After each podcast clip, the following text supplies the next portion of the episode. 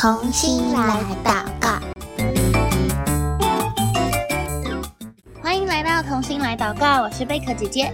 今天我们要继续来为俄乌战争祷告喽。那手边有宣教日影的小朋友，可以帮我翻开二零二三年第三季的七月六号内容。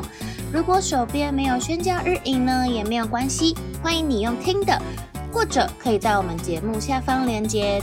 免费订阅，你就可以拿到一本宣教日影喽。那我们今天要祷告的内容呢，是在七月六号的内容。上一次我们有说我们会花呃几次的时间来为俄乌战争当中不同的族群来祷告，对吗？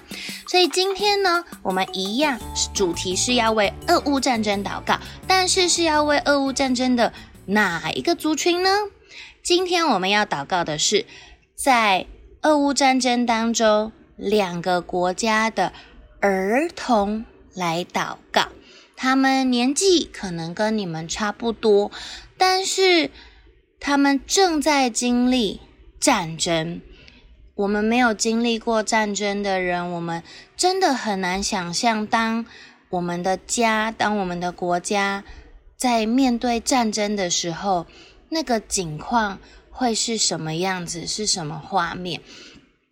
可能我们光用想象的，会觉得就逃跑就好啦，就躲起来就好了。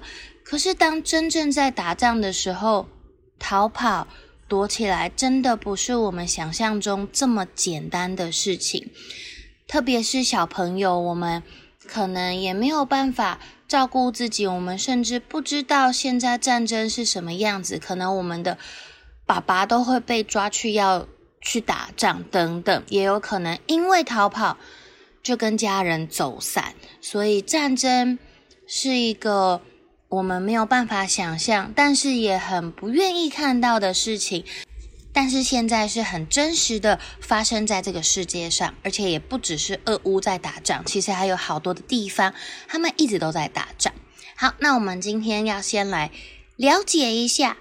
俄乌战争当中，这两个国家的儿童现在的处境是怎么样子呢？嗯，有一个七岁的小朋友，他曾经在他们逃亡的路上，看见开车带他们逃亡的爸爸，因为爸爸开车带全家人，想要赶快逃逃离嘛，想要离开乌克兰，但是却在他们的路上就被俄军的机关枪打中，所以他就当场看见爸爸中枪过世了，然后妈妈身受重伤，所以这个画面就一直在这个七岁小女生的脑海当中。因为战争，所以这些的孩子被迫要离开他的家，也甚至是要跟他的亲人，不只是走散，甚至有可能是生离死别。可能是爸爸妈妈，可能是兄弟姐妹，可能是阿公阿嬷，都有可能离开他们。所以战争摧毁了这些乌克兰孩子们的童年。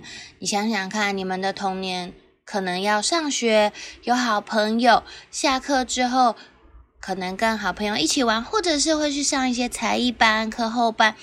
晚上可能跟妈妈在家里吃饭，甚至你们可以一起听童心来祷告，对不对？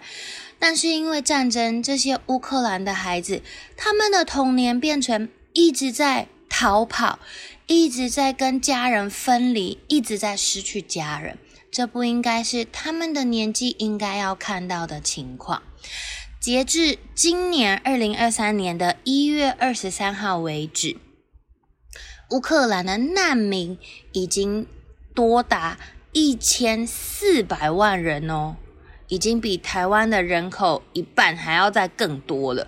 在这一千四百万人当中，其中有七百一十万是儿童，你知道吗？这个七百一十万的儿童，已经比全台湾的儿童加起来还要再多，可能是台湾全台湾儿童的三倍，这么多的儿童，他们是难民，没有家可以回，一直在逃难，可能跟爸妈走散。这些孩子，他们也会慢慢的长大，不会因为战争他就停止长大，对不对？他们的世界观就会随着时间推移渐渐的发展，在他们年纪越小的时候，经历到战争还有暴力，也会在他们的心里面留下的伤痕越深。就像一开始贝壳姐姐说，有一个七岁的小女生看见爸爸开车，然后被中枪死掉，这件事情会在她的心里面留下很深很深很深的伤痕，印象也会非常的深刻。在德国，他们有收容乌克兰的儿童难民，人数大概有十四万。这些孩子因为他们逃难，所以就罹患创伤后压力症候群。这呃，很多人在经历很大的伤痛或是很大的灾难之后，就会出现这样子的症候群。他们会需要特别的呃治疗。那在德国，他们要协助这一群孩子来治疗他们的创伤压力症候群，可是他们的医疗体系没有办法。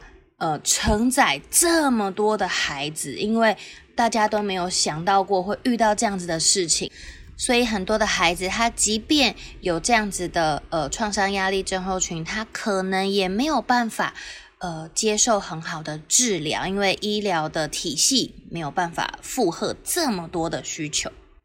在乌克兰的这些孩童，有一些甚至状况更糟糕，因为他们不但是没有办法。呃，被治疗他们的创伤压力症候群，他们甚至会被俄国当局强行转移到其他他们俄国控制的区域，然后给这些孩子俄罗斯公民的身份，要做什么呢？让这些孩子被不同的俄罗斯家庭收养，那他就变成俄国呃家庭的小孩了。那战争刚刚讲的是乌克兰的难民，在俄罗斯的儿童又会有什么样的影响呢？战争一样改变了俄罗斯的儿童生活，因为呢，他们有一个俄罗斯私人军事的一个集团，他们就进入俄罗斯的高中，会举办职业说明会，然后招募他们能够来成为军人。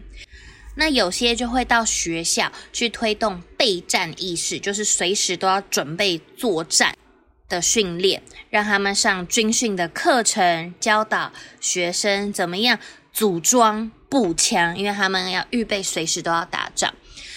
你想想看哦，在我们学校上课的时候，我们除了要学习体育啦，各个科目啊，然后。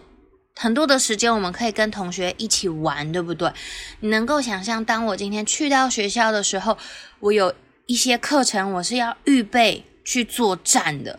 这时候你的心情会怎么样呢？你就没有办法好好的跟同学一起下课时间一起玩游戏，对不对？因为可能我们要很多练习怎么打仗。怎么组装枪支，怎么开枪等等，他们整个的童年因为战争变得完全不一样了。孩子们就被迫要很快的长大，马上能够进入战场。所以今天我们要一起来为俄罗斯、乌克兰这两个国家的儿童来祷告。虽然他们在面临战争，但是我们仍然求主耶稣能够，嗯，来保守他们，让他们的心虽然经历战争，但是这些伤痛能够，嗯，随着时间能够慢慢的好起来。也求主耶稣的爱能够进入他们的心里面，来引导他们人生的道路，让他们不要因为在年纪小的时候经历战争，他们就。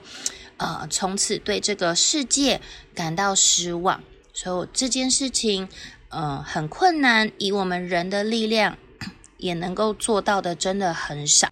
但是不要忘记，我们的上帝他是全能的神，在他没有难成的事，没有什么事情是我们的上帝做不到的。所以，我们一起用祷告来为俄罗斯、乌克兰的孩子们，把他们交在上帝的手中。这是我们现在能够做到，也是最有利的一个方式。好，那我们要一起来祷告喽，请你一起闭上眼睛。那贝克姐姐祷告一句，请你也可以跟着我一起开口来祷告一句。亲爱的主耶稣，我要为俄乌战争的儿童来祷告。在打仗的这段时间，俄乌两国的儿童经历了许多的伤痛，许多的害怕，也失去他们的家人。求主耶稣的爱触摸他们的心，也求圣灵。打开他们的眼睛，看见你是那位爱他们的主耶稣，让他们的生命经历你的爱和医治，也求你亲自来引导他们。未来人生的道路。不被世界左右，能活出你创造他们的美好。谢谢主耶稣，听我的祷告，奉主耶稣的名求，阿门。俄乌战争到现在都还没有结束，所以我们要持续的为俄乌战争当中的这一些儿童，可能跟你的年龄是差不多的孩子，一起来祷告哦。我邀请你每天晚上睡前，我们可以简短的为俄乌战争的孩子来祷告，求主耶稣能够保守他们。让主的爱还有他的平安，能够在这些孩子的心里面陪伴他们一起成长。今天的同心来祷告到这边先告一个段落喽，那我们下次再见，拜拜。